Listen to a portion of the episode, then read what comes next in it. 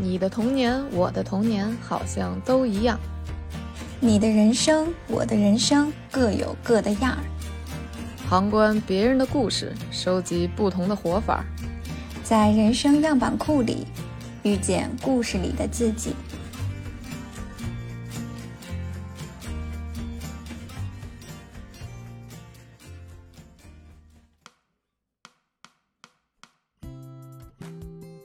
Hello，大家好，我是在中国北京的绿大仙儿。Hello，大家好，我是在美国 DC 的丽丽。欢迎大家来到本期的人生样本。美国 DC，咱能不能稍微说的没那么专业？不是，因为它展开说特别长，华盛顿特区要说五个字儿，你就华盛顿就完了，谁还在意特区那俩字因？为因为华盛顿有一个华盛顿州，哦，这么严谨呢？美帝之外的人 毫不在意是什么区还是什么州，反正就是但是它那个地儿不，准。反正就是首都。对，你在北京，你在中国首都，我在美国首都。哦，说的对。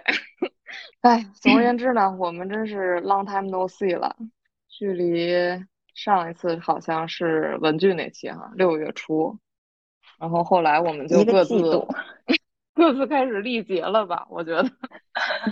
你要不然先讲讲你这对你这几个月的一这个奔波。我这几个月其实啊，给大家简单捋一个时间线，就是从录完那期节目，其实就开始投入写毕业论文。毕业论文的话是七整整个一个七月加上八月，一直到啊八月十号交，所以整个那段时间就是没日没夜的在写稿。然后从八月十号交完毕业论文之后，我八月十七号就要入职我在美国这边的那个学校，所以我中间有一个星期的 transition，我就你这个真的是包行火李速啊，订机票。哦，我昨天嗯还跑那个北爱尔兰办了签证，因为我当时一直不确定我能什么时候拿到签证，所以我的机票也是提前一周才买，然后相当于八月十七号那一周才飞到美国。然后飞到美国之后，因为我所有入职的手续呢，呃，都还没有办完，就是比如说有一些尿检呀、打指纹呀这些，我都是赶紧落地之后去办。然后把这些入职的手续办完，我自己的房子还没有搞定，然后我又赶紧去订房子，然后订家具，呃，然后组嗯装家具，然后收拾屋子。所以整个八月都是一个就是在不堪回首的那个每一天 当中度过的。是每一天一睁眼就有二百项 to do list 等着你，然后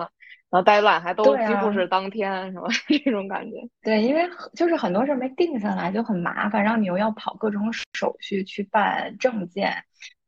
然后八月底的时候是第一天到学校报到，然后熟悉一下校园环境，熟悉一下同事。嗯，整个九月其实都还是在适应和了解的过程中，因为这边的课程体系啊，还有工作内容都跟之前接触的还是很不一样。嗯然后学生群体也很不一样，然后整个城市你还没有来得及去探索，因为 DC 它整体来说还是，我觉得它还是非常像北京的，所以它其实呃有很多那种呃文化历史的那种，就是博物馆也好，或者是呃一些很值得去看一下的地方，我都还没有来得及去。所以现在都是在慢慢慢慢梳理，然后房子落听了，然后这个工作初步熟悉了，然后慢慢的去探索一下城市。所以到今天为止，还是在一个非常初步适应的 阶段当中。嗯，其实理解上就基本是这过去这几个月，就是如果按那个五种时间分类，那基本就都在生存时间，都在被这个嗯 各种 deadline 逼迫，然后这个被迫适应对这种感觉。对，我说你要不要稍微给大家介绍一下你的这个在美国的工作？啊，我在美国还是继续做教育，还是继续当老师。然后我的学校呢是华盛顿特区的一个公立小学。嗯，我的这个教学岗位叫 ELL，就是 English Language Learner。嗯，相当于嗯因为在这边它是一个非常人口熔炉的地方，大概有百分之五十的学生都是不是英语是母语的，所以他们在学习学科知识的时候，语言是跟不上的。所以我相当于是辅助他们语言学习，这样他们能够更好的学习学科知识。那跟我一起 co-teach，co-teach 就是大家一起联合备课，然后教学的是数学的数学学科，所以我相当于是跟数学老师一起，然后给孩子们上课，然后去备课这样的。嗯，大概就是 这样的工作内容。所以说，这个曾经当过数学课代表，就代表着你，你这以后和数学还是会 有着千丝万缕的联系的。我我自己也感觉，而且我之前在那个英国的那个我那个论文的导师，他也是数学教育的，而且是小学教育。所以其实我我就是在这边一边教一边回想他之前跟我说的好多他的理念呀，他的那些研究，就感觉一下就就是很能 relate。嗯，就是很能 relate，所以就是我还打算等我回头十一月回回英国，因为要参加毕业典礼。我我如果能见到他，我真的要跟他好好说一说，就是我感受到的英国小学数学和美国小学数学教育的区别，嗯，或者就是 DC 这个地方嘛，反正还是很不一样的。哇哦，你这个就是其实这种感觉吧，就特别像咱之前有聊到过的学习知识就是最快乐的那种点。就是哎，这两个点发现一下就融会贯通，然后能够 把一些什么底层逻辑揭示出来。嗯，对，嗯，哇，是这样。哎，那你那个签证是属于哪个类型呀？我的签证是工作签证，因为美国这边的话，还是老师是一个比较呃短缺的岗位，所以我其实是当时在英国还在。还在第三个学期上课的时候，我就开始投简历。然后呢，这个华盛顿公呃这个特区的公立小学他们是可以 sponsor 呃工签的，所以我是在英国的时候走完了所有工签的手续和流程，然后拿着工签来这边工作，是这样的。哦，工作签证这种签证是有效期是嗯哪种的？按工作合同还是怎么着？呃，工签呢，就是 H-1B 嘛，就是他们这边要抽的 H-1B，只是就是因为是公立小学，所以他不用抽签就直接给你了。这点相对来说是比较幸运的地方，就相当于你不用等啊，或者是看运气。然后他的工签就是也是给一次给三年，然后美国公立小学这边的话，一般前三年就是看一下你的工作表现，如果你想继续做，那你可能就可以留下。然后如果如果或者那你就再续三年或者什么的，就是反正就是看你自己。如果你想留下，你也可以留下；然后如果你想回，你就回，就是这样。嗯，所以就感觉这公立小学有点像国企，就是有一些那种优叫什么这种这种手续上的一些优待，是吧？直通车。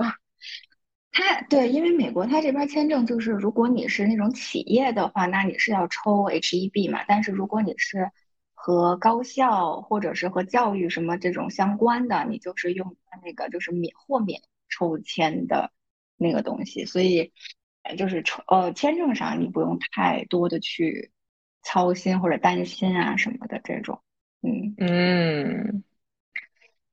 其实你现在也基本算是通过九月的熟悉，现在基本进入了一个生活的正轨嘛？你感觉 没有？Not yet，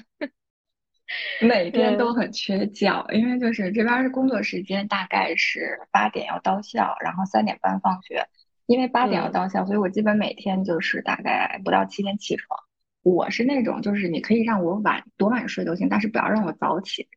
所以我现在还在就是每天跟早起做斗争，然后回家补一觉。然后就是就是在这种阶段，然后工作内容因为也还在熟悉中，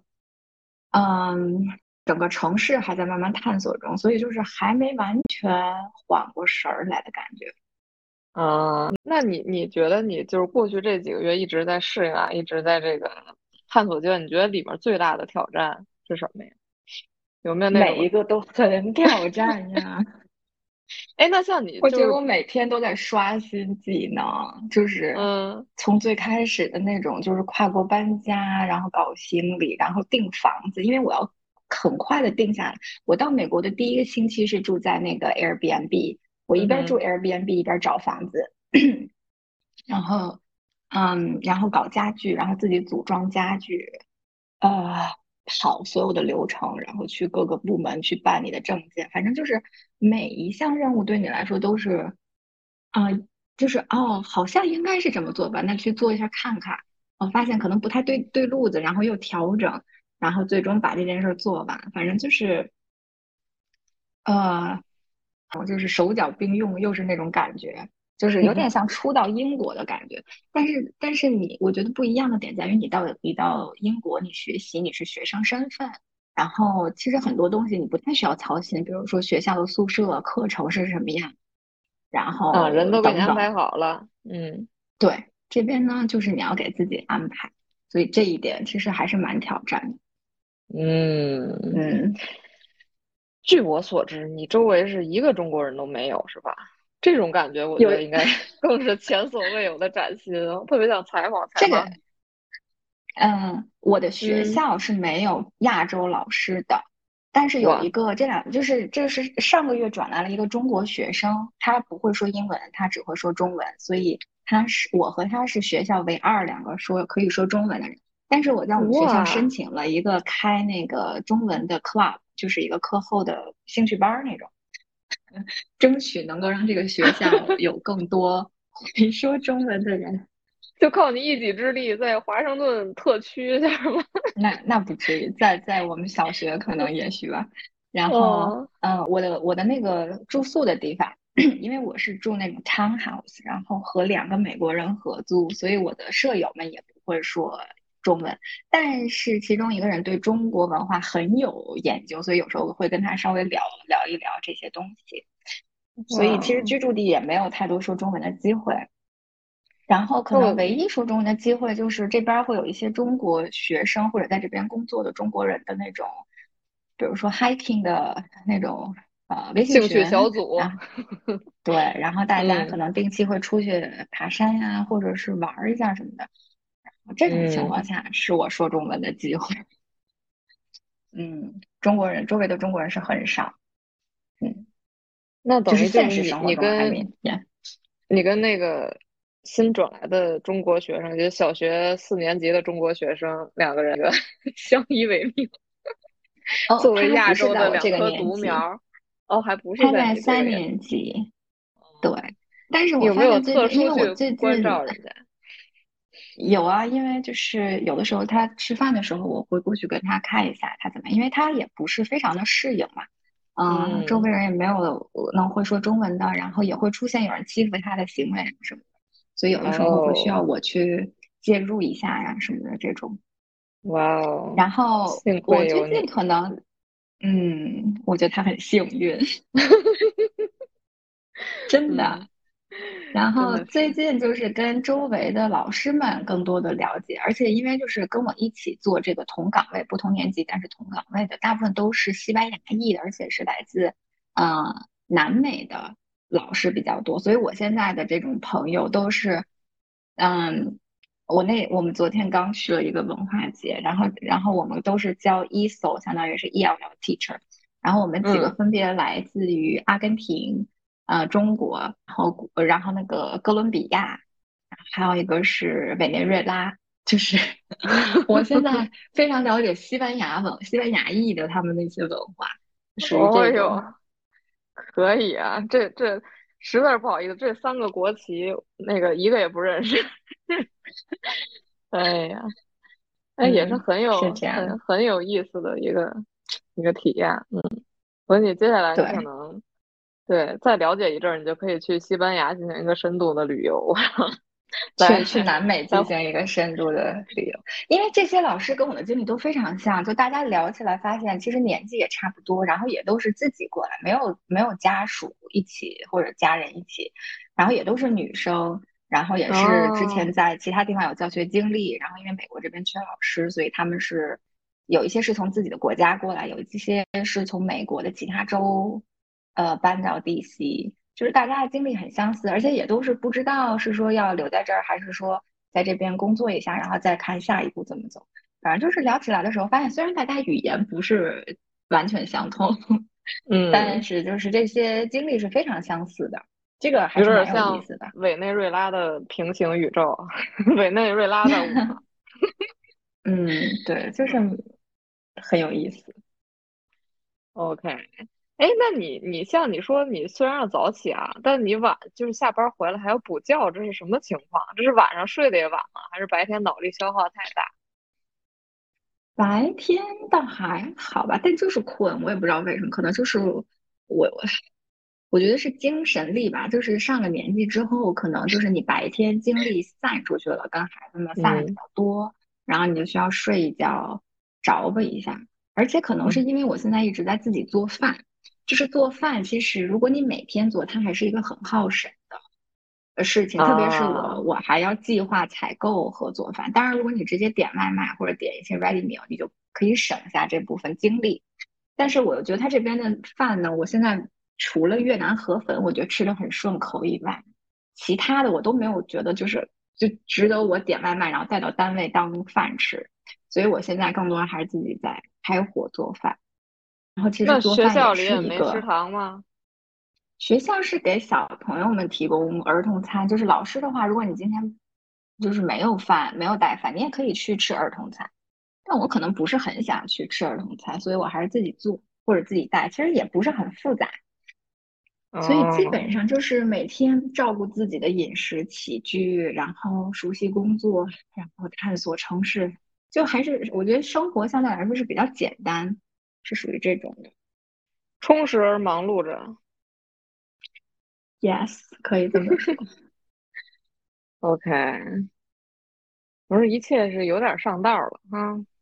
通过这个急速叫什么？就我感感觉你真的是就是急速切换，完全那个劝所有人都不要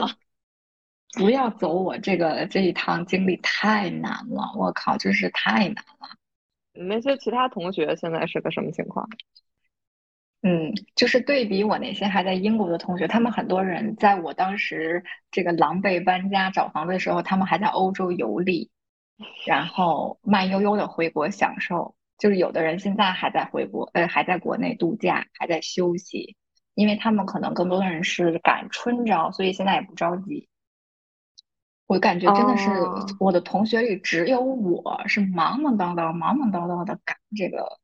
九月的入职，就是啊，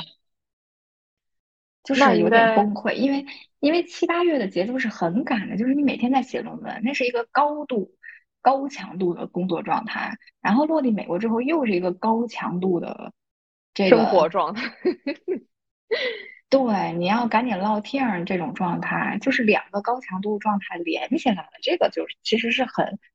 嗯，就是我觉得这可能是为什么我最近在补觉，就是我可能在缓之前的那个累，你知道吗？就还没有放松下来，整个人。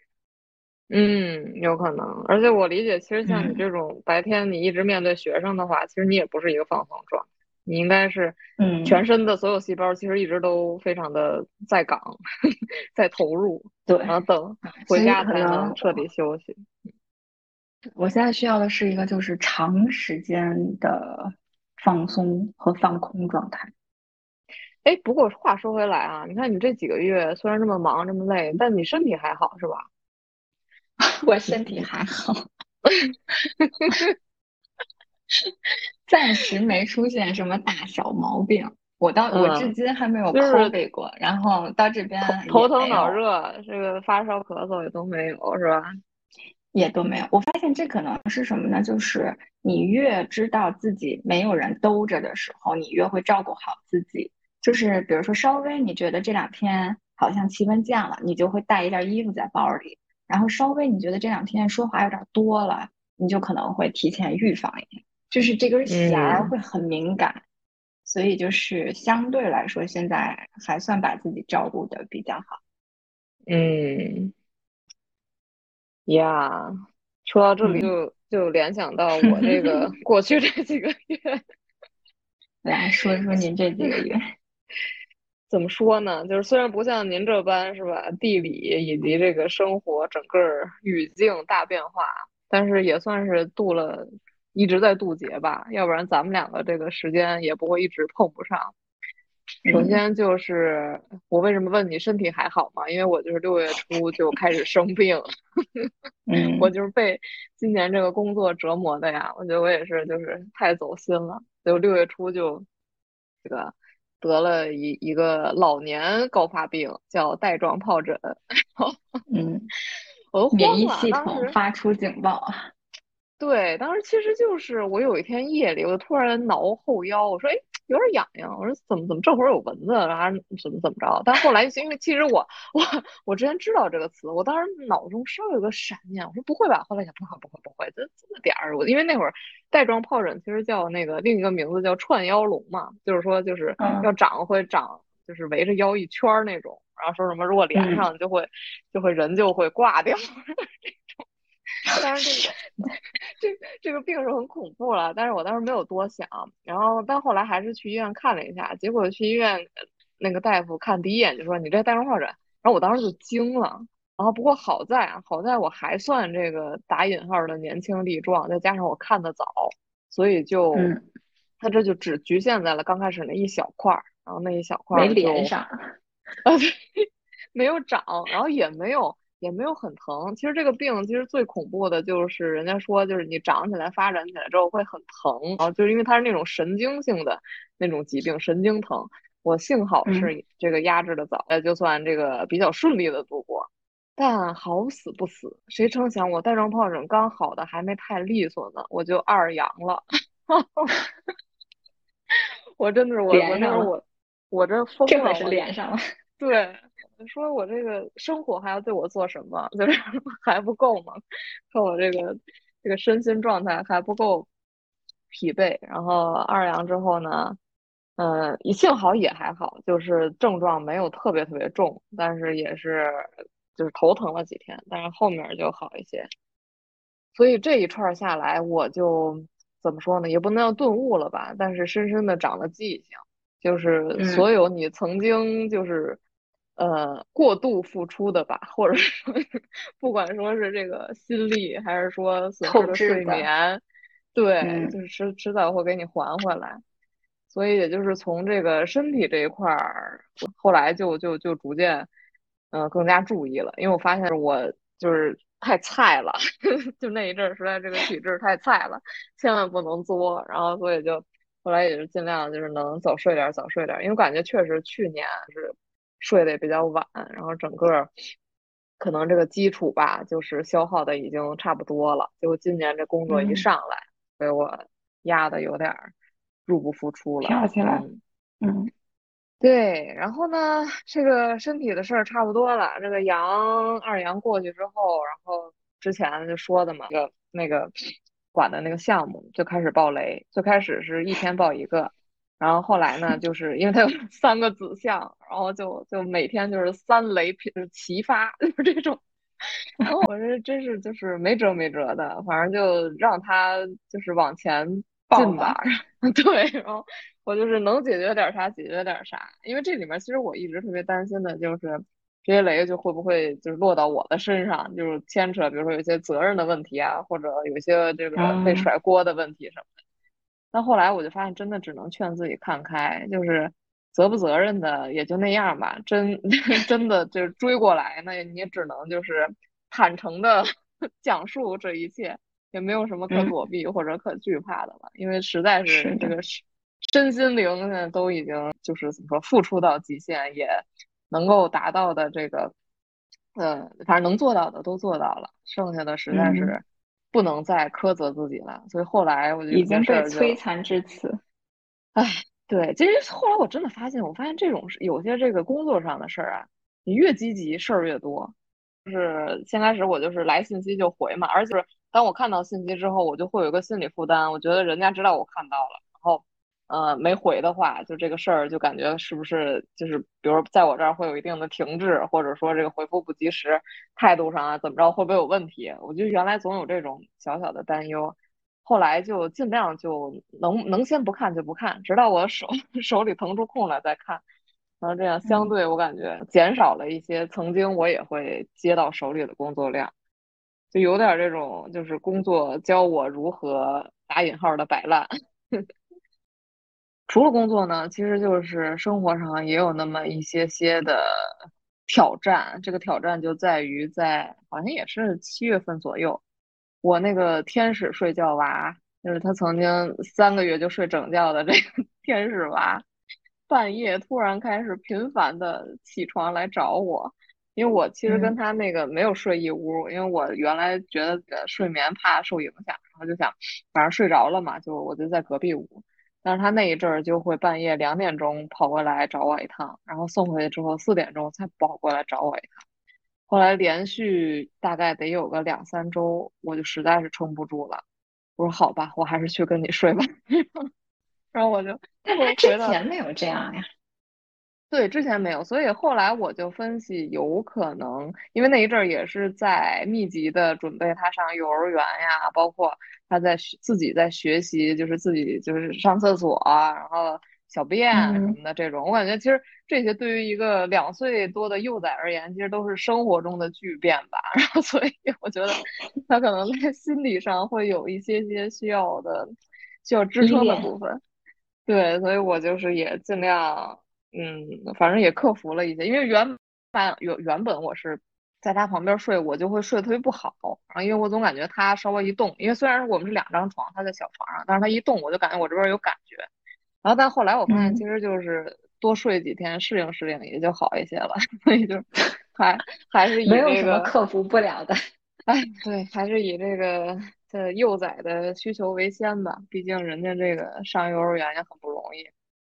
嗯。不过自打九月一号上了幼儿园之后呢，我觉得整个这个生活节奏啊，包括家里人的节奏，其实还也都还在这个向一个更更松快、更好的一些方向在发展。嗯，因为像白天那个上幼儿园，不就老人就能相对休息休息，然后也就晚上可能接回来管一小会儿这种的。但是幼儿园的这个。对，害怕生病这个事儿，确实也是有困扰到我一点点。但是后来想想，也是不得不经历的，那就 就等他来吧。对，因为他其实第三周吧，第三周其实在周四的时候就也就是又发了一小回烧，我索性退的也比较快。但是谁知道呢？就幼儿园难保有什么病毒，也是增强一下免疫力的这个时机。嗯，是的。幼儿园这一趟是肯定的，嗯，所以整体而言，时间流逝，流逝，流逝，我们 在各自的这个这个这个生活里 survive 了，这就转眼都到十月了，十月这就是真的是这个这一年就要过去了，朋友们。对，不过今天是十月一号哈，也就是说整个 Q 四，二零二三年只剩下 Q 四。所有那个年终计划都是按什么 Q 四，然后明年第一季度这样排的了。嗯嗯，最后的一个季节，所以现在就是咱们这回叫什么？不叫强势回归，反正这回就是默默的回归回来，也是复，也是就是试图试图把这个生活的正轨吧，就是所谓正轨，然后和这个相对规律的一些。原本的一些节奏给拉回来，哈，是的，哎，所以这个絮絮叨叨，咱们先用了前面这段时间吧，简单 catch up 一下近况。那接下来呢，其实就是并不是今天的主题哦。对，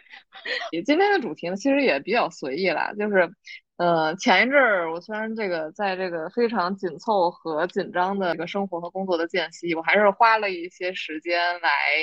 呃，什么深度研究了一下呃小孩的问题。其实也就是因为我在他上幼儿园的这个阶段嘛，我在也想，因为也到了这个两岁三岁，包括和人社交啊，然后和更多外界接触的这个时间段，我就想提前。这个学习一些知识，然后来预防，不叫预防，就是来这个预备一些这个未来情况的发生。然后呢，嗯，在这过程中，我就发现其实，嗯，就一个词，一个主题词就出现了，就是就是叫活在当下。然后，which is 我们本期的 本来预想的主题啊，就是嗯，去年咱们提到就是阿德勒那本这个。被讨厌的勇气那本书的时候，其实也有简单的提到过哈，说我们的这个人生，整个人生其实只有当下，然后像就是一个一个点连成的虚线而言。那其实我感觉就那会儿，因为是是看到这个概念，所以你是有基本的认同，但其实并没有一个特别深入的体会。但是但是这一阵儿呢，我确实就是也通过这个学那个育儿的那些东西，我确实就是对这个活在当下有了一个更深层次的感受。我因为我这边的切入点还是从育儿角度哈，然后因为在这个我在看这些育儿的过程中呢，其实就会很常见的有很多父母吧，包括尤其是母亲这方面会比较在意，像孩子习惯的养成啊，然后像日常的这些生活中的点点滴滴。嗯，其实我感感觉当父母的，尤其是这个新一代的父母，像这什么精细化育儿，或者说这种，包括现在大家这么卷呀，包括对未来的多种选择的这种这种背景下吧，其实父母特别容易焦虑。就比如说看小孩儿说，嗯，比如说小到说，比如说怎么三岁还在吃手，或者大到这种，比如做作业怎么不认真，然后上课外班怎么今天想上，明天不想上，然后就这种感觉不持之以恒，等等等等吧，就是这些焦虑。其实带给父母的，嗯，怎么说？我感觉其实这一代父母也都还挺，就是心理负担挺重的，老怕这孩子就是呃今天有什么不好的小的习惯的迹象，然后未来就呃学习也不好了吧，然后这个之后呃上大学也不会好，然后呃工作可能也有问题，然后进而联想到一生都有问题，所以就是在这个角度呢，嗯，我有看到就是一个育儿博主，他就说，其实嗯，往往这些焦虑的场景被描述下来。其实里面如果描述成文字哈，里面会有大段的那种描述性的语言，其实都是，呃，可能家长自己当时头脑中的一些想象或者臆断，就是他并没有针对当天。当时的这个孩子去去去帮他解决当下的问题，而是总在跳到未来，去用那些其实还不存在的那些可怕的一些嗯臆断吧或者想象，然后来指导他今天此时此刻对孩子说出的话，然后这种行为，所以这里就会产生很多的冲突和拉扯。然后在这个过程中呢，其实我前一阵儿呃看看到一个那个微博的，就是一个小视频嘛，然后。这个视频我就就给给给我一个感觉，就是我感觉就是和我之前如果看到这种视频，我的体会会特别不一样。那个吧是一个王祖蓝参加一个类似于那真人秀吧，就是带着他们家小孩儿，也不知道哪年的了，因为他媳妇儿不是就是个儿特高嘛，是个什么名模还是什么，他们他们那个那个结合不是也是一段佳话什么的。但是那个那个场景里就是呃那小孩儿在那个就是家里说想摁遥控板儿要看电视什么。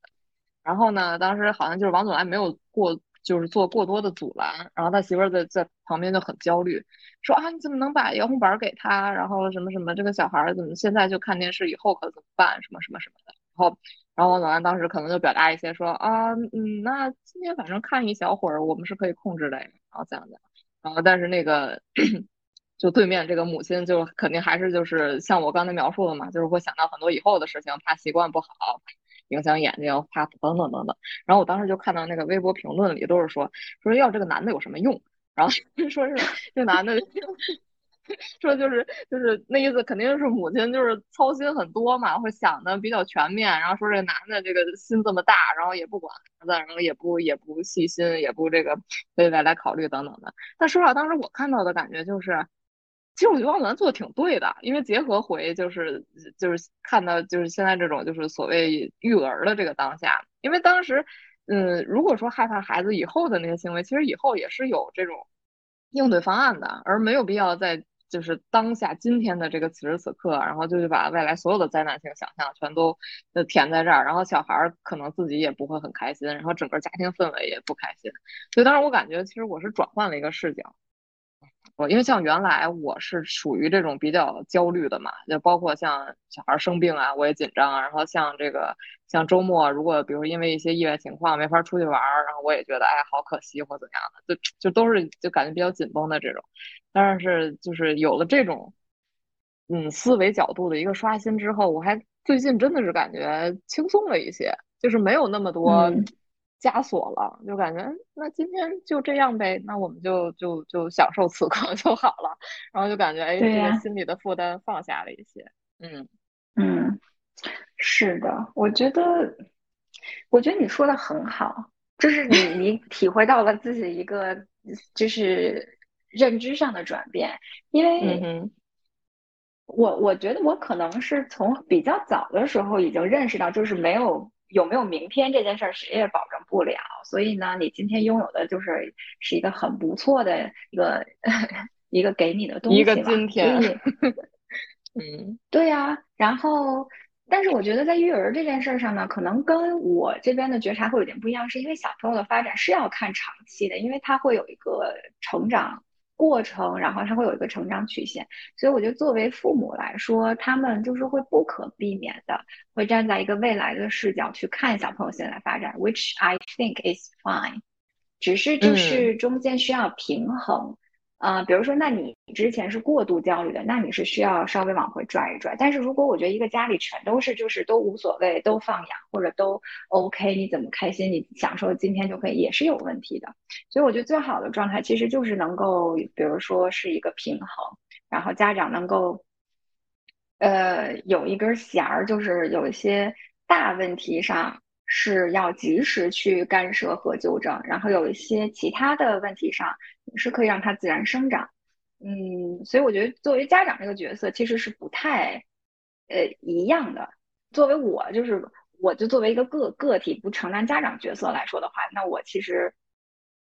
可能就是会更稍微的再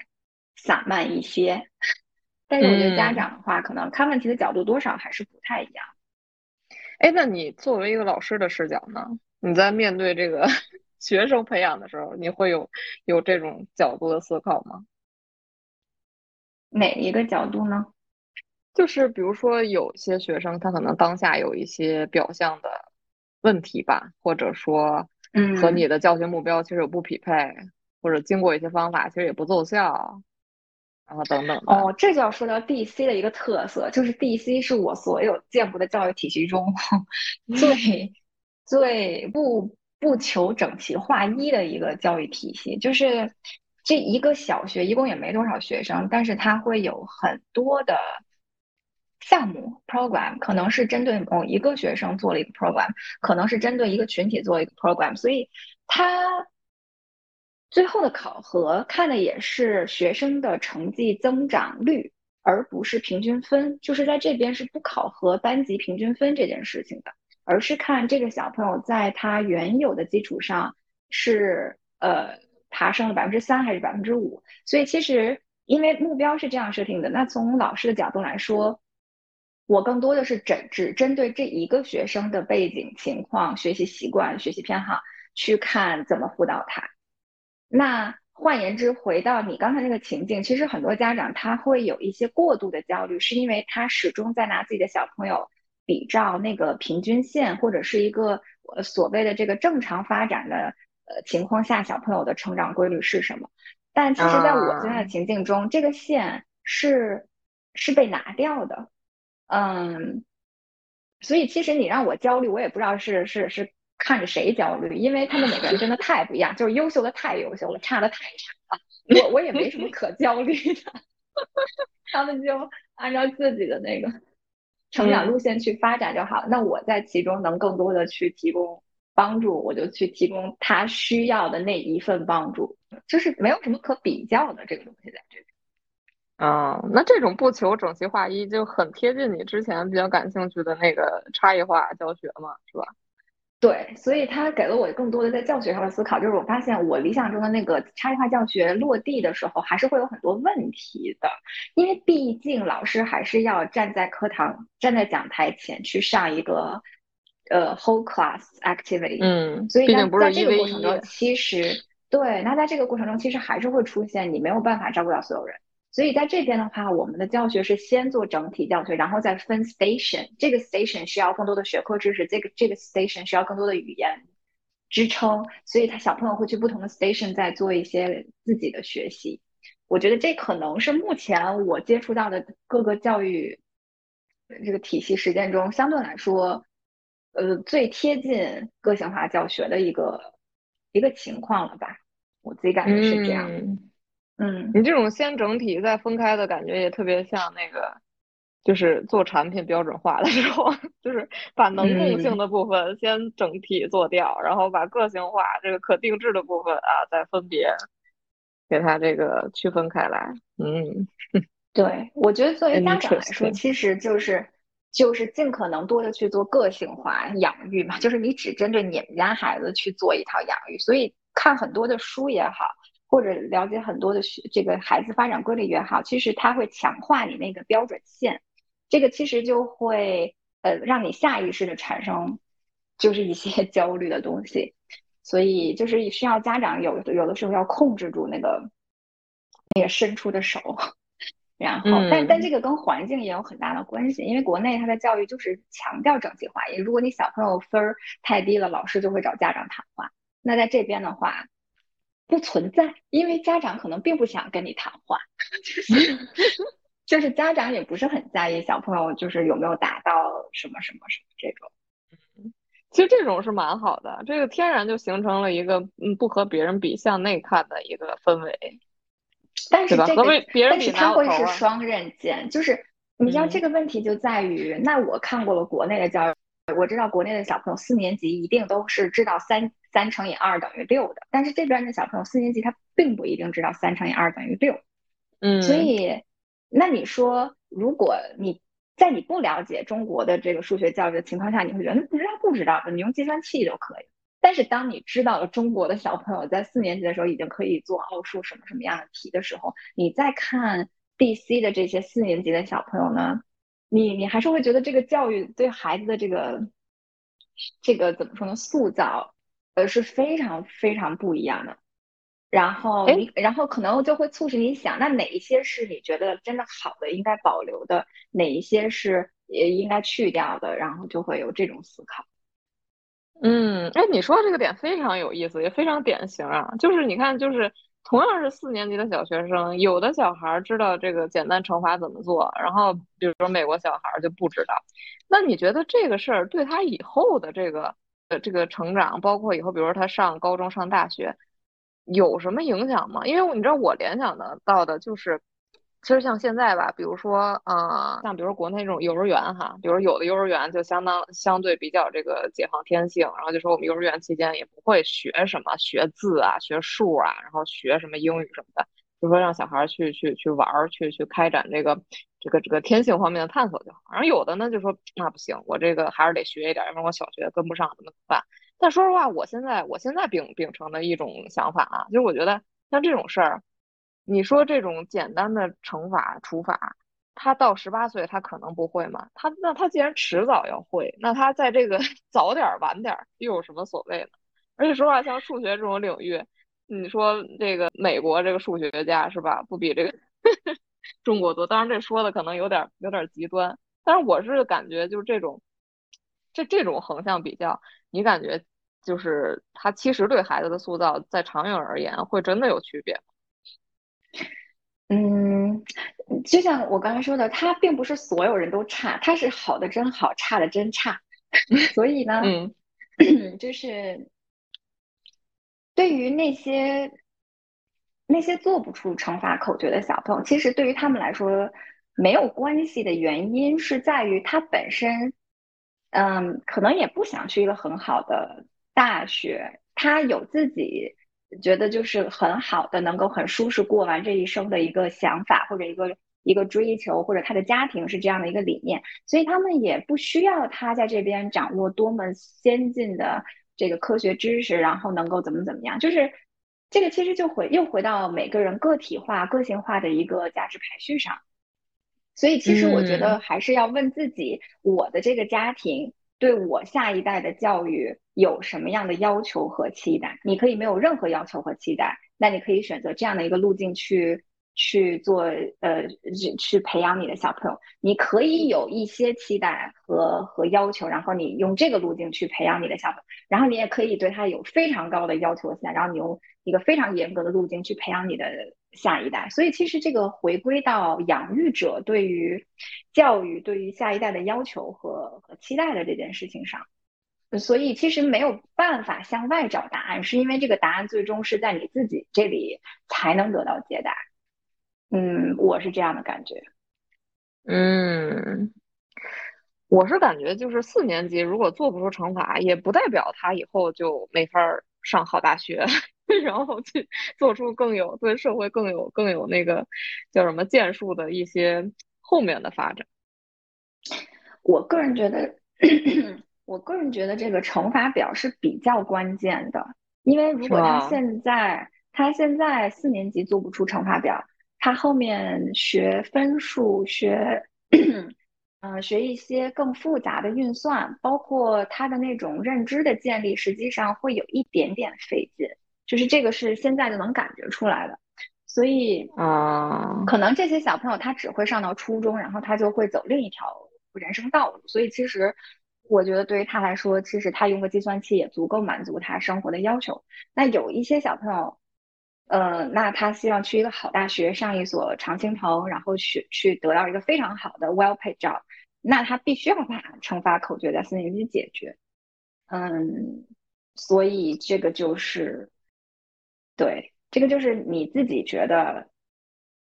呃，他应该怎么样，那他就怎么样。OK，哦，那要是专业这个教学角度，这个东西确实 到这会儿不会是有点那个 太拉胯了。但确实像就是，就是看家庭对教育的价值是怎么看的，我觉得是这样的。OK，对，因为联想到国内现在可能，比如说这种幼年时期的家长，一般都在担心，比如说，呃，怎么还不会自己吃饭，不会自己穿衣服，呃，就是幼儿园没有别人这个认字儿多，就这种担心，我倒觉得可能确实就没有必要，因为这种基本的技能。是迟早都会习得，而且水平都会差不多的。嗯，是的。所以我自己接触下来，我觉得国内的家长呢要做一些减法，然后美国的家长或者是我在这个学区的家长要做一些加法。然后国内的减法更多的减的是对于小朋友在某一个年龄必须达到某一个学术成绩的要求的这件事情上，因为我觉得国内的小朋友已经非常用功、刻苦、勤奋、努力，然后。嗯，他们的知识，我觉得已经是非常满，就是怎么加载的已经很满了。那美美国这边的话，其实他们要做加法，其实是在这方面。然后国内的加法，其实更多的应该做在 social emotional learning 这件事情上，就是小朋友的情感发展，然后他的社交发展这些，其实我觉得是国内做的，我自己感觉可以再多做一些的地方。然后美国呢这边就是这这部分做的非常好，就是非常好。嗯，哇，这个我觉得其实到时候之后可以再单起一个一个主题，就是这方面人家 是怎么做的那么好，包括比如说辩证型的思维啊，是吧？或者说一些这个嗯，对自我的这种从小的认知的一些启发。是的，这边小朋友，我觉得四年级的小朋友已经非常有自我意识了。然后非常会表达自己的想法、立场、观点，这些他们就是非常容易能够做到，包括能够很清晰的表达现在自己的情绪是什么样，然后需要去到哪个角落待一会儿什么。我觉得对于国内的小朋友来说，这件事情是比较困难的。嗯，是呢。我们聊着聊着又聊专业了，不过这个嗯，肯定是很有用的。然后，嗯嗯，对，这个是育儿角度的。最近感觉就是从这个切入点吧，其实我也扩展到这个工作和生活的一些其他方面。其实感觉，哎，这个当下的体会还是有进一步加深。相信大家可能能听出来，我现在这个嗓音吧，距一分钟前可能有点变化。呃，事实就是一秒钟前。对，事实就是我们这一期呢，由于这个时间的关系，分成了两半来录。所以此时呢，已经是上一期的下一周了。然后本人有那么一些些抱恙，嗯，这个抱恙就是跨过了一个悲催的十一，因为娃生病了。娃生病了之后呢，我扛到了最后一天，然后我也就沦陷了。所以其实在这七天很难去尽情的游玩的过程中呢，我也其实再次体会了一下，就是怎么把这个。就是不管这个当下的状态吧，或者是否如你昨天的愿，那怎么把这个当下过好？这七天我充分的安排了娃与我的心流时间。说，其实这七天就除了这个和家人们吃吃饭呀，然后也进行了一些家周边的小型的游乐。这种游乐呢，比那种想象中的假期游乐肯定是这个规模和这个叫什么？这个看起来的这这种游玩的意义肯定是不太一样，但是我感觉娃的快乐好像还是比较一致的，就是他去玩玩一些这种，比如说爬呀，这种年龄比较喜欢的那种，什么滑梯呀、跷跷板呀、沙坑啊等等的。就虽然说这个没有拉开大长距离的这种像样的旅行，但是娃好像还是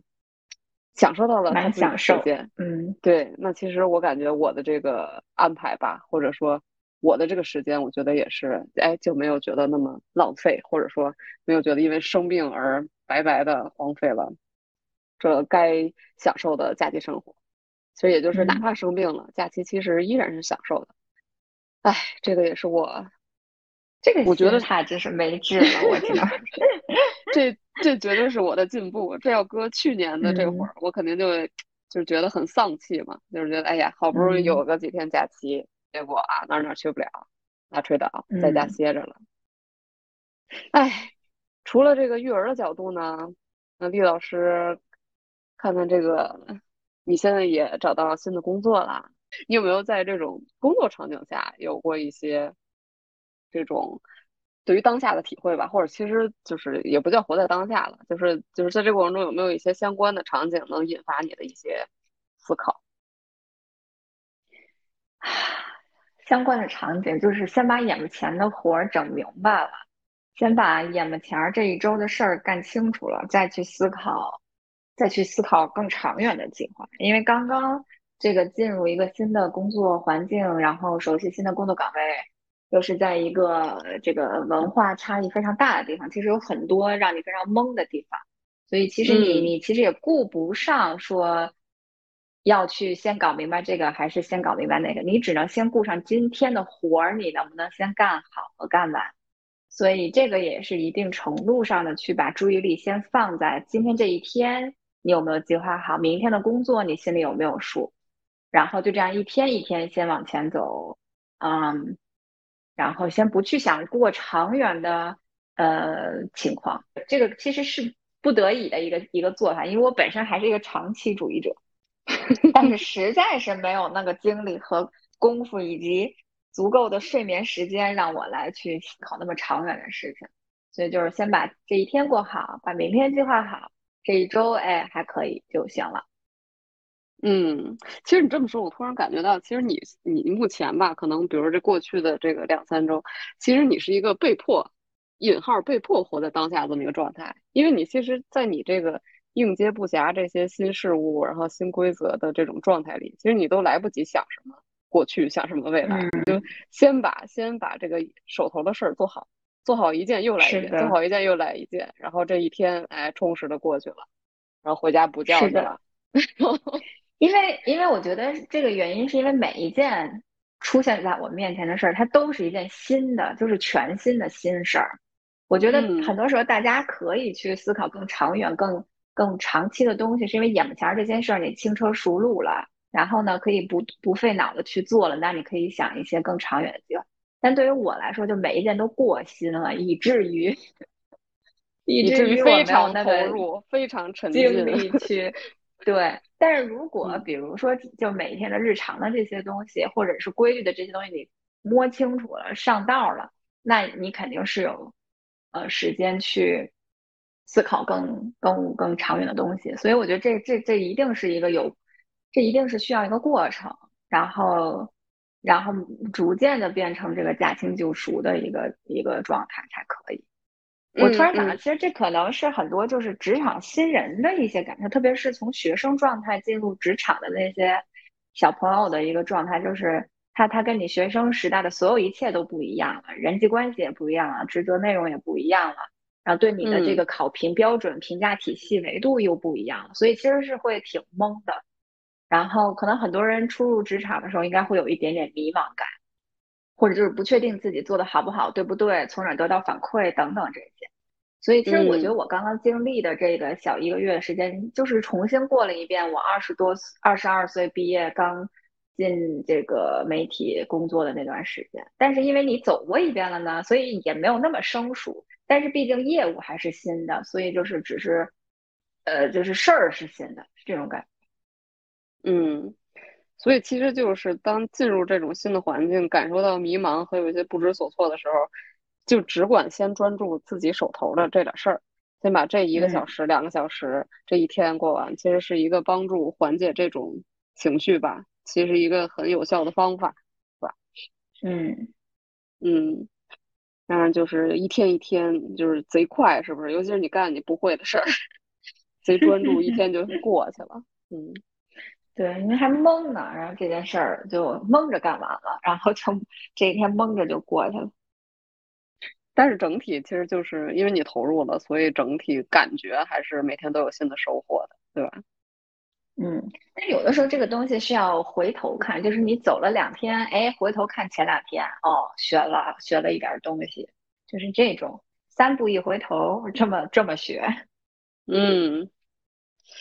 对，其实说到工作场景吧，我有想到那个，就是因为这是一些，比如说咱们想去获得一些成就的这种时间嘛，然后我有想到之前像呃邓亚萍，然后还有像呃。拐铃，其实他们就是这些体育运动员，他们都有有聊到过一个词，就是叫做目的性颤抖，就是在你比如说他们在各种这个比赛的这种这个对决的这那种瞬间，其实大家都会有这种比分，或者说这种就希望那一刻就一定要赢，一定要这个发挥特别好的那种心态嘛，至少旁观者而言。但是其实他们就是说到的一个一个观点，就是说作为运动员本身，就是千万不要在那个瞬间有这种。想法，因为如果如果你有这种目的性，有这种成功一定要成功想赢的这种目的性在脑海里的话，你就无法专注的做你当时的那个动作，而且当时那个动作其实很有可能已经是你就训练了千百万次的这种肌肉记忆里面的这个惯性的一些就是纯属的这种嗯动作技巧了。这其实不需要思维来参与的，但如果有思维参与，就很有可能就产生所谓的目的性颤抖，就会其实影响你的。呃，这个这个目标的达成，但往往就是当他们全神贯注的只专注在那个动作做，而不想输赢的时候，这一切的这个比分啊或者成功就真的到来了。其实这种就是别让杂念打乱你的、破坏你的行为。嗯，对，就是一种怎么说，就是有有有点哲学意味吧。就是当你不期盼着什么的时候，什么才会到来，就是一种这种感觉。嗯，是的，嗯。然后，其实我上半年吧，工作里有有一一件小事儿，然后让我有有一点点这种清晰的这种，就是把手头事儿当下的手头事儿做好就够了的感觉。是那会儿年初的时候，嗯，像我们那个因为新的部门就新组建的嘛，然后有一些新的同事，然后有新的工作任务。然后当时其实有一项工作任务呢，我是挺想做的，因为就是就是在我的兴趣点上，但是当时安排的时候其实没有安排到我负责。但是当时因为就是刚过完年那会儿也真是闲得慌，就是 没有想到这一年这么这么惨。当时要知道就不熬那几个夜了。但是就是虽然没安排到我吧，但是我当时就就特别想把我当时已经想到的那个东西吧给表达出来。所以那会儿我其实就画了一张图，就是也就是那么 就是搭了一框架吧，就是那个东西一个初始框架。然后就搭完之后呢，发领导，领导就说啊也行，就没有什么回复，因为就是一个其实就是一个简单的一个交流。后来就开始了这一年正常的工作嘛。然后结果特别巧的是，嗯，就是可能过完年之后有那么三四个月吧，之后就当时负责那项工作的那位同事他就有因为嗯 其他原因他就转岗了，所以就等于不在我们部门。然后，然后就是 对，然后就，所以就整个过程特别特别巧的，就是那那项工作后来就又又落到我身上。其实我觉得落到我身上很有可能有一个很大的原因，就是因为当时我有输出过那么一个框架性的一个基础，那可能领导也有个印象，因为。在在最早那个那个那个年初的时候，是是没有人会想到年终会发生这一幕的，我也没有想到，我只是当时就是想，确实就是对那个有想法，所以我就稍微稍微输出了一点东西，但没有想到，哎，到到到了某个时间点，就谁也没有计划的这个事儿，竟然还能够就是回到这个说，就是超出我的预期吧，然后但是但是满足了我当时过去的一些小的愿望。所以这种当时那那件事发生的时候，我就会有一种感觉，就是，哎，这可能就是怎么说，就是你好好做现在手头的事儿，那宇宙会发给你想要的一切，就这种感觉。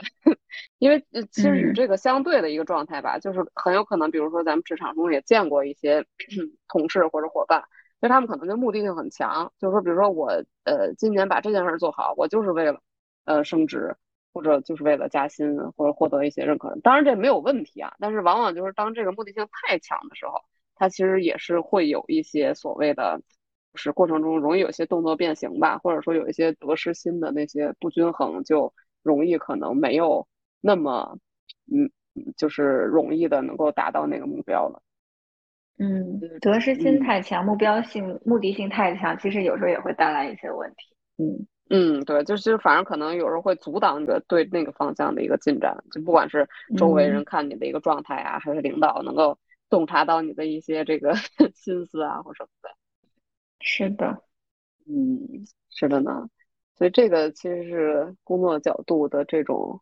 体会哈。然后其实更广泛的呢，那就是咱们日常生活中了。日常生活中真的是就是，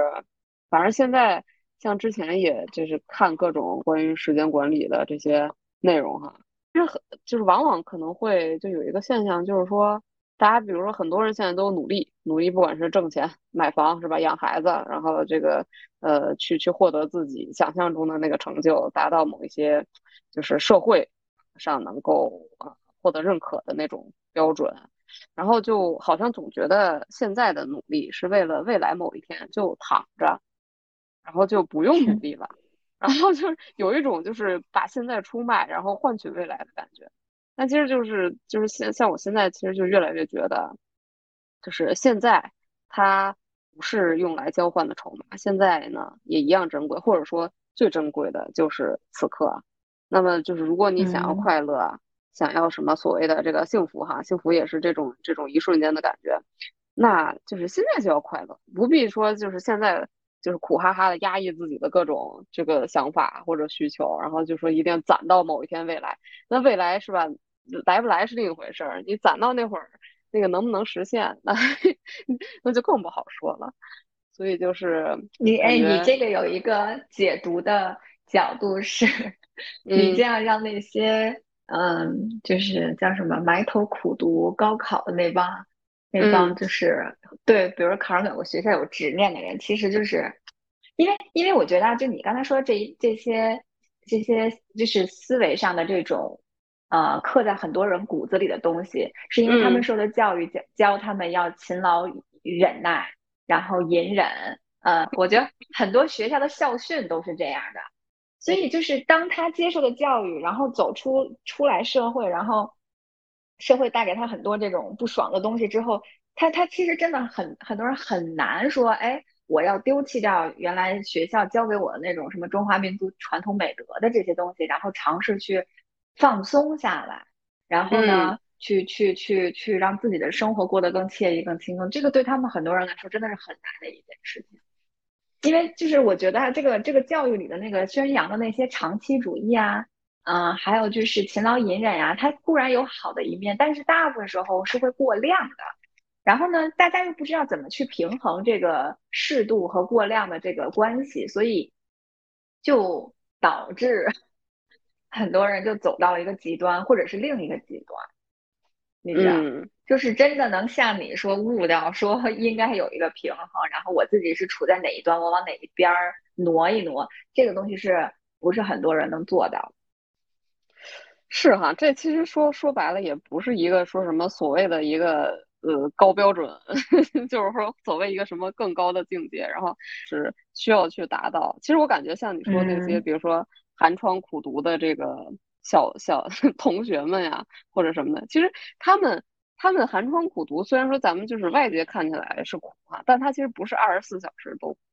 他如果就是能够就是稍微瞥见一些咱们就是刚才所说的这种呃这种怎么说叫理念也好，就是就是他如果就是把他的这个视野放开，open 一些，能够看到这些呃可能性的话，那其实他他也会想，就是在我这个。寒窗苦读的这个日日月 月月里，那有哪些瞬间，其实我也是可以，哪怕我不是一整天都活在当下的，那没有人能一整天活在当下。但其实这这这就是一个心态的一个调节，就是你看他像他寒窗苦读，那他苦读的时候，其实大部分时间应该肯定也是沉浸的，他不会说一边做题一边说我怎么这么惨呢？这题也做不出来。我觉得他们都是这样的，一边做题一边骂。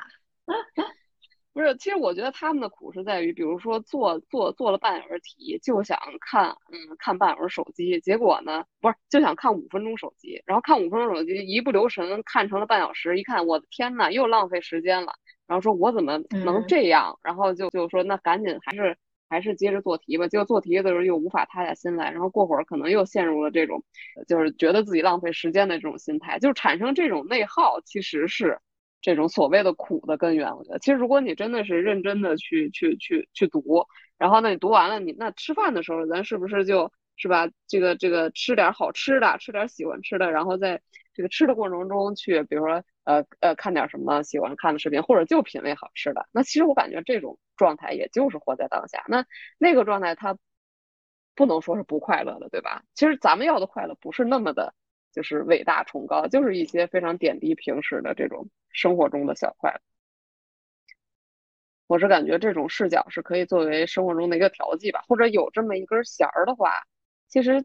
就是生活嘛，都是很苦的。咖啡哪有生活苦？但是就是有有这么一个调剂，你就能哎知道自己的这个这个状态，不管是高是低，但它其实都是有一个兜底的这么一个去处吧，这种感觉。嗯，不是让大家否认自己的过去，否认 多年以来带着的这种这个传统的烙印。那传统其实也有也有好，这种是吧？时间这真其实我们也都都体会或多或少的体会过一些，就是。通过一段努力，然后真的获得一个果实的那种快乐，那那也是一种快乐。但是当下的快乐，就是希望大家也能够意识到，当下也是存在快乐，不仅仅这个快乐和幸福，就不要让自己过得太苦。嗯，苦乐参半才是好的。啊，说到这儿，我想起来，就是呃，最近，对，就是最近，我在这个生活中给自己，嗯，就是自己对自己很满意的一个小举动。有没有人想听啊？有，就是这样的，就是其实这这就是和这个呃这个生活中的苦所所这个相伴而行的。说白了就是这个就还是跟工作有关啊，就是因为其实今年就是加班也很多嘛。然后像我们今年那个调换工作那个调换办公室之后，然后我办公室就离我旁边一个厕所特别近，那个厕所朝西。所以往往下午的时候，那个厕所就特别明亮，你知道吗？就我每次进那厕所，我就心情贼好，就感觉跟一大客厅似的。然后，然后呢，然后，然后我们那个厕所的窗户看出去，因为是在这个这个北京五环外哈，一个鸟不拉屎的一个软件园儿，就是比较偏的那个位置的，看过去就是远处其实是有山，然后应该是呃某个公园什么的。然后其实我原来就每次上厕所，我都在想。啊，这么好的天，尤其是当蓝天白云的时候，因为北京现在其实现在蓝天白云特别好的时候也不多嘛。然后我就每次看见这种好天，我就想，这么好的天，我为什么要在这儿蝇营狗苟？就其实我当时心里是想，我想我想出去玩儿，是吧？我想我想去享受一下这种好天气。然后呢，嗯，然后这一阵儿不就秋天了？然后前一阵儿就有一天，我中午的时候，我然后我就我就又又到了这个场景，我当时我就突然一想。那我就出去玩呀！我为什么不出去呢？所以当当时是当时中午，我我记得很清，因为我们午休大约是十一点半到一点半，就如果宽松一些的话，不是特别忙的话，几乎有将近两个小时的时间。然后那天我正好确实也就是很罕见的不是特别忙。然后当时十一点半我就动了这个起心动念，然后十一点三十五我就出发了，我就搜到了我们旁边，其实就就就是我这个卫在卫生间看到的那座山，叫百望山光公园儿。然后我就说，我知道，你知道呀。然后我就说，我要骑个车过去。这样呢，你看我一般中午不要健身嘛，我就说我这个骑车是吧，也算一定程度的这个锻炼了。然后就享受一下这个吹着秋风啊骑车的感觉。然后搜了一下导航，大约是十八分钟能够骑到。然后当然事实证明，十八分钟还是稍微有那么一点长的，因为就是这个秋天现在的状态是阳光底下，其实还是你要是走动一下，还是会有点出汗。然后阴凉就特别凉爽。然后后来呢？那天我就是后来骑到了，骑到了之后就进了公园之后呢，反正发现那个也也是个有挺有特色的公园，就是里面有好多那种写字的那种，就是书法那种碑林，就是都是那种各种名人写的字儿什么的。然后往山上爬，应该是就能爬到那个山顶。然后我那天是因为时间所限嘛，所以大概爬到了半山腰。然后但是也是已经能够就是有那个登高望远的那个效果了，能看见什么中国尊啊，然后电视塔呀什么，就那一片。然后那天那天我觉得特别开心，因为我就觉得我这种起心动念的这个行动力吧，就让我就是就是因为当时我就其实每天都在想，我想秋游，然后其实就是那我就自己送自己一个 mini 秋游，这不就是自己圆满自己吗？然后然后其实我当时还在想有没有要叫叫，比如说。就是比比较熟的同学一起去。后来想算了，一叫别人，这个这个事儿可能就没有没有那么顺利的进展了，我就我就一人出发吧。然后然后那天就是。对，登到半山腰的时候，真的是心情无比畅快。就我说，哎，怪不得古人爱这个登高望远，果然是 有助于 这个这个这个心情通畅。然后这就是那天了。所以后来呢，我就呃前一阵吧，十一之前，我就有一天中午又去了一趟。那天就是打车去的，打车就很快嘛。所以那天我的目标就是要爬到山顶的那个最高那个亭子，我要看一下这个。是吧？最高处，然后 和我和我这个公司的卫生间对望一下，我看 能不能看见。然后那天就是也也比较顺利，就是半个小时差不多爬上去，然后半小时下来，然后再打车回公司旁边吃了一个这个驴肉火烧。我们公司对面有一家非常好吃的驴肉火烧，然后又心满意足的回去上班了。所以就是蛮好。就这个例子，我是觉得真的是你想要啥就。就创造条件嘛，对吧？反正就就就看你能付出啥了。然后像这种比较简单的，然后又基本都是快乐付出的小事儿，我就觉得真的还是挺值得给自己生活中添加一些的。因为这种事吧，其实你说起来很小，然后别人呢说给别人听，别人可能就都无所谓。你说你那座小涂山是吧，也不是什么名胜景点，但是当时就是这个内心的这个愉悦程度真的是达到了制高点。嗯。我觉得是因为这是一段非常高质量的自我相处时间，就是跟自己相处，然后在自然里，实际上是非常能够回到自自己本身的这个人的状态的，所以是非常好的。嗯，确实有有一点点在刻意追求这种相对没有那么确定计划好的，但是呢，嗯，但至少大差不差，目测没有什么危险的这种小型冒险，这个还是带来了一些就是挺鲜活的这种感觉。嗯，蛮好的。说到这儿，您昨天是不是去爬山了？有没有什么这种在大自然旷野中的感悟可以与我们分享一下？大自然，昨天去爬，昨天去爬了一个难度不算很高的一个 trail，就是一个登山路径。它的它的难点主要在于需要手脚并用的爬大石头，就是它中间有一段是必须你你能想象像山羊一样，就是。抱住石头往上攀爬，然后它那个角度其实将近，我觉得得有三十度的那个角，所以就是还蛮危险，就必须基本上，因为我们都是多人一起爬，就需要可能有拴那个绳吗？没有，没有，就是需要可能，比如说体力好的或者能力好的先爬上去，然后有时候需要拽你一把你才能上，其实是有一点点危险。然后中间我们其实有一个有一个男生，他还把。这个嗯，就是膝盖那块儿拧到了，后来他受伤就先回了。就是他整体还是有一点点难度，但是只要但是只要你小心谨慎的往上爬，那就是你是能爬下来的。然后我应该是在攀石头的过程中丢了一条手链儿。我其实一直有 带两条，我手上一直带两条绳儿，一个是小细绳，一个是我后来买的一个。那个南红的一个小珠子，那这俩都是我一直戴着，然后戴了好几年，然后也没摘。请教一下，南红是什么意思呀？南红是一种材质吗？对，南红玛瑙，一个小小米珠的一个，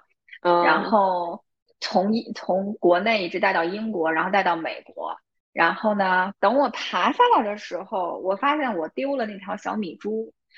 然后你应该记得我很早之前丢过一个那个小叶子。小叶子给我伤心半天，但是当时我看到我手上，哎，我手上一条色儿。我当时那一刻，我一点儿就是，哎呀，我怎么丢了一个东西的感觉都没有。我就想说，哦，那我可能把它留在了刚才攀大石头的那个那个路程上，然后它可能呢帮我挡了一个什么就是灾，或者是帮我这个让我少受了一个一个伤。然后他就留在那儿了，然后我也没有打算回去找，因为首先呢，你也不可能找到那个石头那么那么巨大，那么那么多缝儿，你也找不到。对嗯，既没有打算回去找，然后也没有说这个因为丢了它，嗯，觉得有一丝丝的像当时丢那个小叶子一样，就是毁的不行不行的，就是就是在想说，哎呀，我再也买不到一条一模一样的了，然后我就喜欢那个，然后。嗯，什么？我我必须回去找。我当时那个小叶子，我我顺着那个崇文门那条街，我我骑车骑了好几遍就想找，当然是不可能找到的，你知道吗？然后就就就回来了，然后后来回来我就想说，其实那个小米珠也也是有一定的金金钱价值，它也不是十几块，我想问十几块几十块的东西。嗯，大概是五百多还是六百多，我不记得了。而且它那个也是就是一个就一条嘛，因为，嗯，它每一条的颜色啊什么什么都不一样。对，就是那一条，然后就丢了，然后就留在那个 Billy Goat 那个山里了。所以我就想说留在那儿也蛮好的，嗯，然后也没觉得说怎么怎么地，然后就是感觉跟之前的那个想法呢就有产生了一些变化。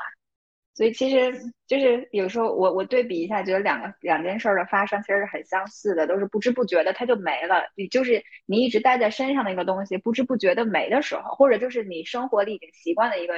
人事物，从你的生活里突然没了的时候，其实你还是会有一些怅惘。但是呢，现在我就是说没了呢，就让它没，对我也没有太大的影响。就是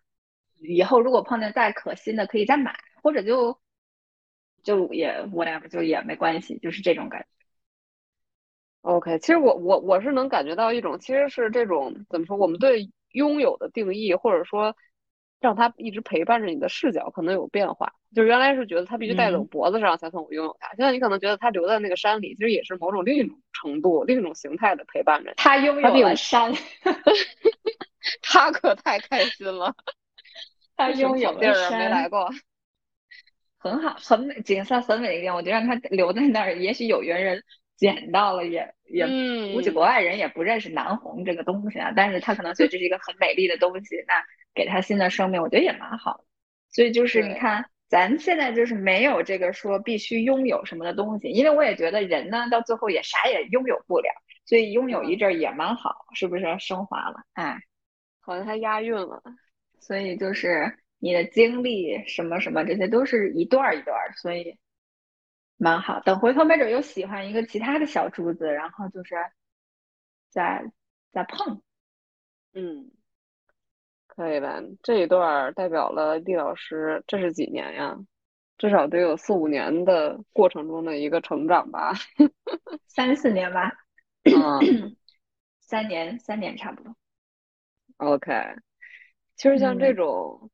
对，就是生活中其实还是有很多小事儿，我感觉有的时候其实会瞬间给你一些治愈的感觉吧，或者说就是所谓那种小确幸。我，我想想有一件事是，就是那种可能一瞬间就是非常小的那种啊哈，但是打到你的那种感觉，就是，嗯，我之前买那个就是健身嘛，穿个健身裤，然后当时我买的买的时候也没有细看，然后但是有一天就是脱那个裤子的时候，然后我就突然发现。他的那个裤腰的内侧写了一句话，然后叫 "Don't look back"。哎，我当时就 一下有那么一点点，就是打到说，哎，这三个词哈，就是就这这一小句话，还是还是挺精妙的。尤其是他，因为他那个设计者肯定就是认为，嗯，就肯定是希望这个这个使用者就是不经意看到它，然后可能就有一些，比如说在前进的动力啊，或者说一一种会心一笑吧，就这种小事儿。嗯。嗯，是的，我觉得人之所以很容易 look back，就是因为人会 attach，他会 attach 很多东西。但是我那天看一句话，就是说 you you should be like open to all the things，but attached to nothing。这是一个比较理想状态。这这是一个这个若即若离一个智者，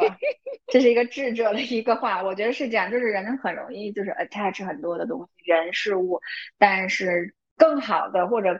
我们更追求的一个心态，应该是你 open to everything，但是 attached to nothing。嗯哼，嗯，哎，就就对这句话，其实我感觉我瞬间有了另外一个角度的想法，就是，嗯，确实你是尽量可以去避免 attach to anything，但是呢，就如果说真的有一天你愿意去 attach to something 或者 someone，那是不是其实代表了一种更大的勇气？对，就是当你决定好要去 attach 某个东西的时候，你也是知道，就是有一天你会 de，一定会有一天你会必须要嗯 detach，然后必须会分离，就是这个是自然规律，没有办法避免，所以就是更加珍惜在呃互相依附的时候的那段日子就好。只是说不要说等那一天来的时候就感觉自己垮掉了，或者就是感觉自己没有意义了。哎，我那天看了一个包小柏的一个短视频，包小柏是因为我之前不是特别爱听陈小春嘛。包小柏是香港的一个音乐制作人，然后呢，之前好多陈小春的歌都是他做，所以我知道这个人。然后我还特意很早之前，都是咱们初中那会儿，我还搜过他照片，觉得这人还挺帅的。然后他中间还当过一段什么快乐男生评委，就是也来内地呃发展过。然后我那天看他的视频，就是他蓄起了长发，满头白发，蓄起了长发，就有点像那个古装剧的那种，你知道吗？嗯。然后，然后他接受一个采访，然后人因为。他之前经历过一个，呃，在他的人生中一个很重要的事情，就是他女儿去世了。哦，他女儿去世了。呃，我看照片，我觉得已经是一个大姑娘，但是还没有二十多岁那种，我感觉是十多岁。我没有具体去查那个新闻，但是他是陪他女儿跟病魔斗争了一段时间之后，最终他女儿还是走了。然后他女儿走了之后，他就接他可能很长时间之后接受的那个采访，我看了一下，就是说。首先，他为什么会蓄长发？他他跟主持人说，是因为他发尾的那一段，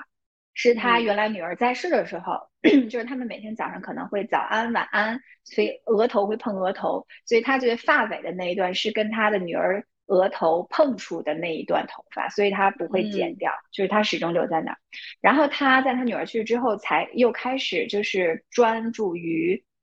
研究 AI 的。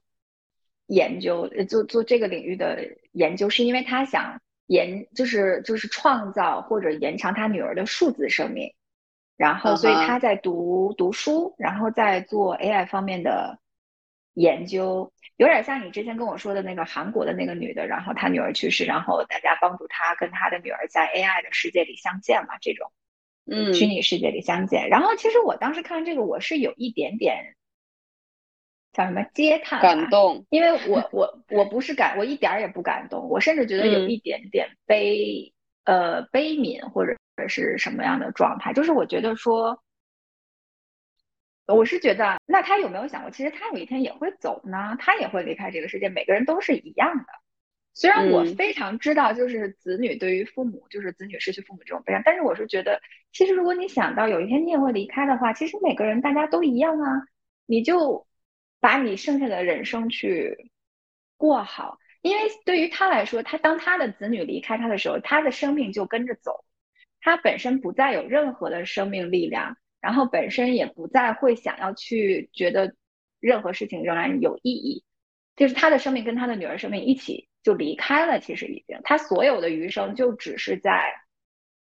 为了恢复他的女儿数字生命去活了。其实我是觉得说。我我不赞同，我也不，嗯，我能理解，但是我不赞同，因为我觉得就是你的女儿 detach from you，那你本身应该也是有自己的生命能量的，然后你就应该，就像你大树旁边的一棵小树倒了，这棵大树就要跟着一起倒吗？我觉得不应该是这样的。但是他事实上他也没有倒呀，他是他是他只不过是用了另一种力量去。嗯，叫支撑也好，然后或者说去延续他所谓他认为他还有的那个使命，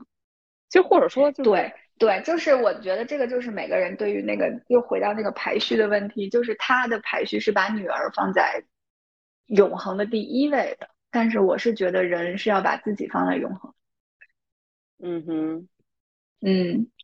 因为你的父母、你的子女就是都会逐渐的 detach，那那个时候你。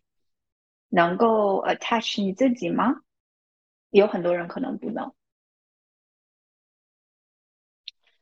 哎，其实话说回来，attach 自己其实非常困难，就就是咱们一直在试图试图做到的事情。说到这个 attach 自己，其实我感觉咱们可能一直以来所围绕吧，就反正若即若离的这个主题都是。在找到自己，然后试图 attach 上去，嗯，有没有这个感觉？或者说试图保持一定的距离，然后先去完整的去观看，然后再看，就是有看不清嘛，然后你就可能你得 绕着圈儿的想方设法的，然后试图看清。是的，这个东西我觉得是一生的功课。我们才三十多岁，这是比起，嗯，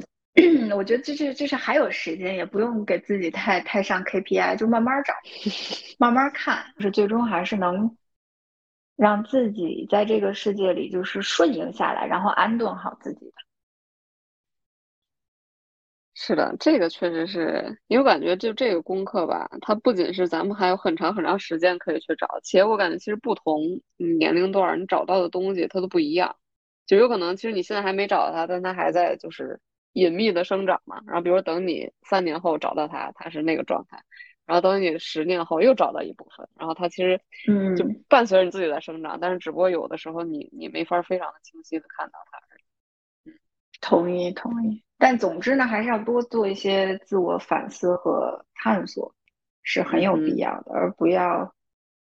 对，不要把你的生活重心放到就是其他的东西别人身上。嗯哼，哎，那你有没有一些有印象的这种，就生活中瞬间有一些感觉到治愈的这种小瞬间？太太多了吧？这这这就我觉得我的生活，我现在只允许让我治愈的东西出现，那些会让我不不开心的，我都不会让它出现。不是你，你稍微抬高一些标准线，就至少你得有一个，就可能啊，啊，就我我的，在我布置房间的时候，因为我这不是新租的一个地方，我的我的植物、我的家具，包括我的厨具、我的洗护用品，全都是。我自己哎用起来很舒服，然后就是自己很喜欢的，然后觉得它在这个这个房间，在这个空间里会让我很有幸福感的，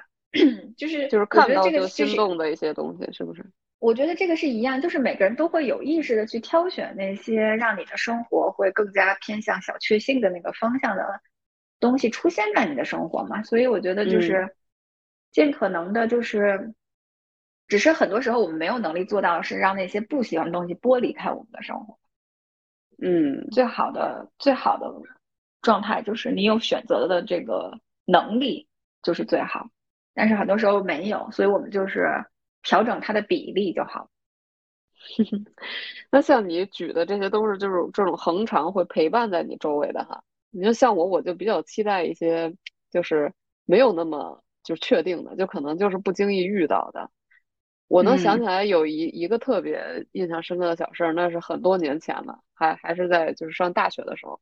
比如我们上呃大学宿舍住在六楼，然后呢。就每天就得爬楼上去嘛，这齁累的。然后我就记得有一天，反正就是反正那个上课上的也挺累吧，反正有点什么烦心事儿。就是上楼的时候，其实就挺丧，其实挺累，然后是心情比较低落那种。然后那会儿我，然后我就突然听见，就是楼上大约一层半两层左右吧，有个女生，她她应该也在上楼，她就一边上楼一边哼歌，她哼的是那个坐在巷口的那对男女。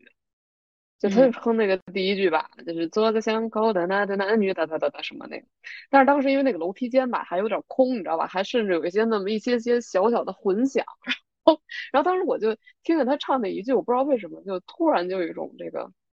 心情被点亮的感觉。我可能就是更会记住这种不经意间突然碰到的这种小的点亮自己的瞬间。嗯嗯。说明你有什么发现生活的美的眼睛？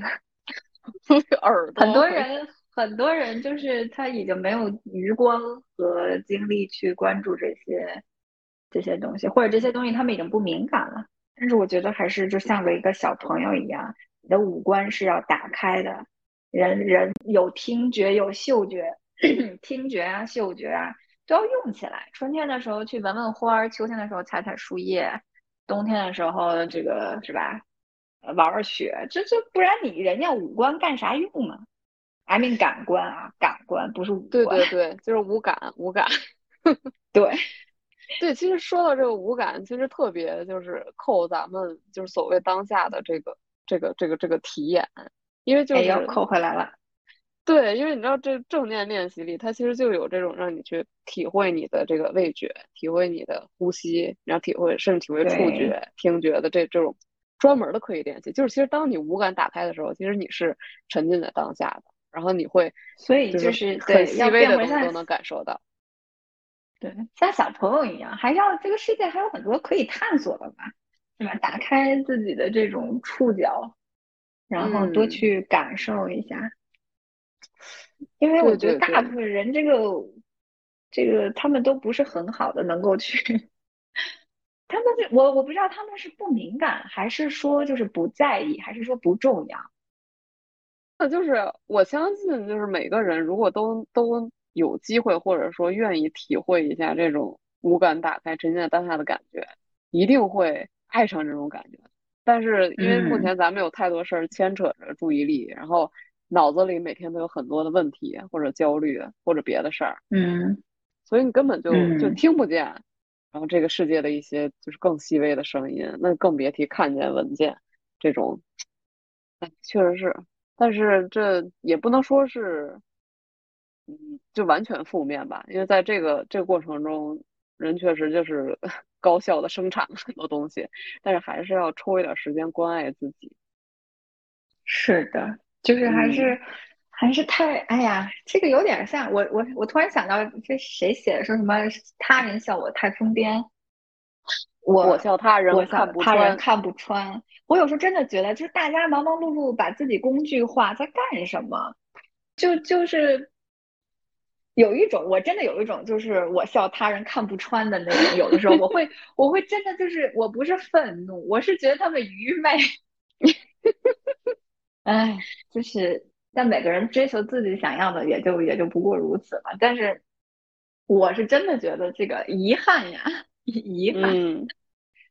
但是或者也许啊，也许就是咱们还没达到那更高境界，就是其实咱们就不会带着这种，比如说评判，或者至少有一个好坏高低的这么一个预判去看每个人的生活了。就每个人他有自己的课题，然后有自己需要走的路，他可能有一天也会走到这儿，或者说他走到这儿又拐回去了，他都都都有可能。但是怎么说呢？就是在这过程中吧，反正每个人可能都会。做着一些他人眼中的蠢事，但是这个这个里面，我觉得其实就是专注于当下的蠢事，也是每个人对自己的一个 比较好的交代。Yes，我们现在还处于一种就是你看，我们觉得这条路好，你快来走的一个阶段。也许在 一个幼发展发展，Yes，也许再发展发展，我们就是完全不在意他人在走什么路，我们只在意自己脚下的路。嗯。其实对，其实那个时候应该就不会做播客了。我觉得，因为我们之所以做播客，很多时候是希望去表达我们自己的这一套价值，对这一套价值的东西，然后希望大家能更多的听到，然后希望能够甚至影响和改变一下。但是也许有一天你真的无无，就是无所谓他人走什么样的路了，就是爱走什么走什么。所以那个时候可能我们就也不是很急于或者迫切的想要表达自己，就是对，是这样的，嗯。表达自己，这个也是一个很深的话题啊。为什么我们会想表达自己呢？Interesting。嗯 嗯。哦，不过我最近其实就是生活中有几件小事儿，我觉得还是也是挺有意思的吧。然后就是让让就是让我让我这个个体能够抽出来一些视角来看，就是因为我在现在在想那个陪着小孩看一些英文啊，或者一些这种。启蒙类的东西哈，然后我就会发现，嗯，因为小孩都特别喜欢这个挖掘机，你知道吧？就是 不论 男女，不论这个这个这个叫什么，呃，一岁还是三岁还是五岁，都对这种大型机械无比着迷。然后我发现这个挖掘机为什么有的书上叫 digger，有的书上叫 excavator，我就有点困惑了。然后我就去查了一下。说 digger 是那种可能相对小型的，是那种轮子的挖掘的，然后这个 excavator 就是可能带履带的那种，相对更加这个重型的这种挖掘设备。就是哎，这个还挺搞笑。要不是要不是关注小孩学这个，我是打死也不可能去查这两个词的。然后后来又进一步呢，我就发现，哎，为什么小孩的动画片里的鳄鱼是叫 alligator 呢？我们学的不都是 crocodile 吗？我就又去查了一下。嗯，发现这个 alligator 它是那个短吻鳄，哎，对，你说不愧是英语老师，嘴比较短的那种，像像像恐龙一样的鳄鱼。然后就哎发现一些这种就是非常没用，但是非常有意思的小事儿，我觉得也是 蛮给这个生活添添点小色彩。嗯，很好，嗯哼，增长自己的文化知识。哎呀，还还发现了好多词，但那个好多词一般都是这个英美不同的叫法。哦，有一个特别逗的，就是那个瓢虫，我就看原来不叫 ladybug 吗？为什么有本书上叫 ladybird？我说这个怎么又 bird 又 bug？然后发现就是英美之间的不同，就是这个这个纯属就都不是不同事物了，它纯属是这个英语和这个英式英语和美式英语的区别。哎，但是我感觉我周围的，我之前在英国和、美国，他们也大部分人还都是叫 lady ladybug，很少听到 ladybird。说是他是说哪个地方是吧？好像 OK。啊，不过不重要，那还是你这个语境实际最重要，指不定是哪个美国南方 用这个呢。嗯，哎，这种反正。小瞬间吧，我觉得也是能把我们就是从一些繁杂的事情拉回到此时此刻的这种无用又有趣的事情，是我可能接下来想要去多多探索一些的。嗯 嗯，可以。然后就是其实其实这个说到当下，其实有本书还是在业界蛮说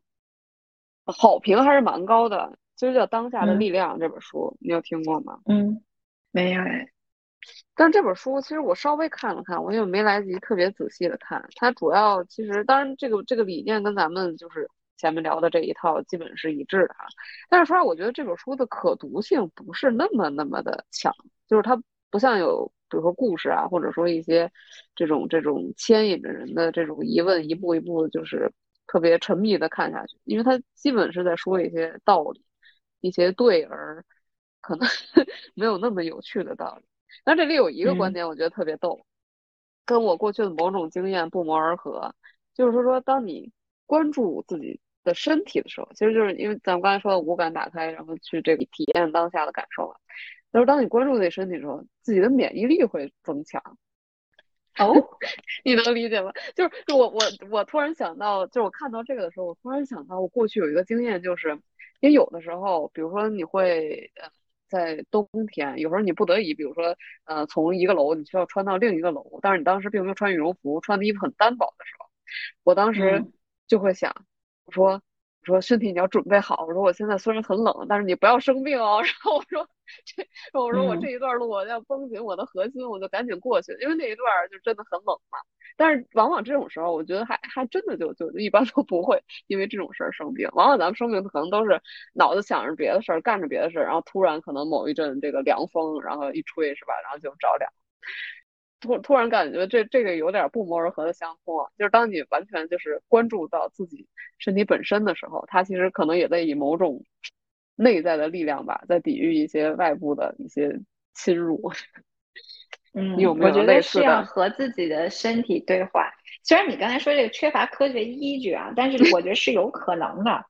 嗯，真的，我有的时候就是，比如因为我之前就是例假的时候还是会痛经嘛，但是我现在基本上只是第一天疼。而且我也不不是我也不吃止疼药，然后就是我我有的时候我知道快来的时候，我会跟我的身体说你啊最好再等两天，因为等两天呢就是周末，我可以瘫一整天，我可以干干点这那，我啥也不耽误，你别赶上我工作日，不然我很麻烦呀，我这难受啊。而且我发现可能百分之晓之以理，动之以情，我真的会这样在脑子里过一遍，然后大概百分之九十的情况，它真的能够就是。比预期的稍微按照我想的那样早一天或者晚一天，或者早两天晚两天。然后每当这种情况发生，我都会表扬他，我说哇塞，太感谢了，就是我靠，好身就是啊，这是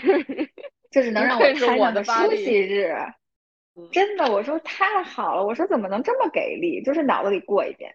就是我真的觉得，虽然这个没有科学依据，就像刚才你说那个东西，但我始终觉得人的身体会在冥冥之中帮助你去完成很多事情，是你这个我觉得现在是没有办法解释。然后，所以每到就是重要的日子，我都希望我的例假的第一天能避开那个日子，我都会去做这件事儿，而且基本上百分之九十情况都会达成。我就是觉得我的身体在跟我逐渐 达成一致。这是一件很很有意思、很好玩的事情。嗯，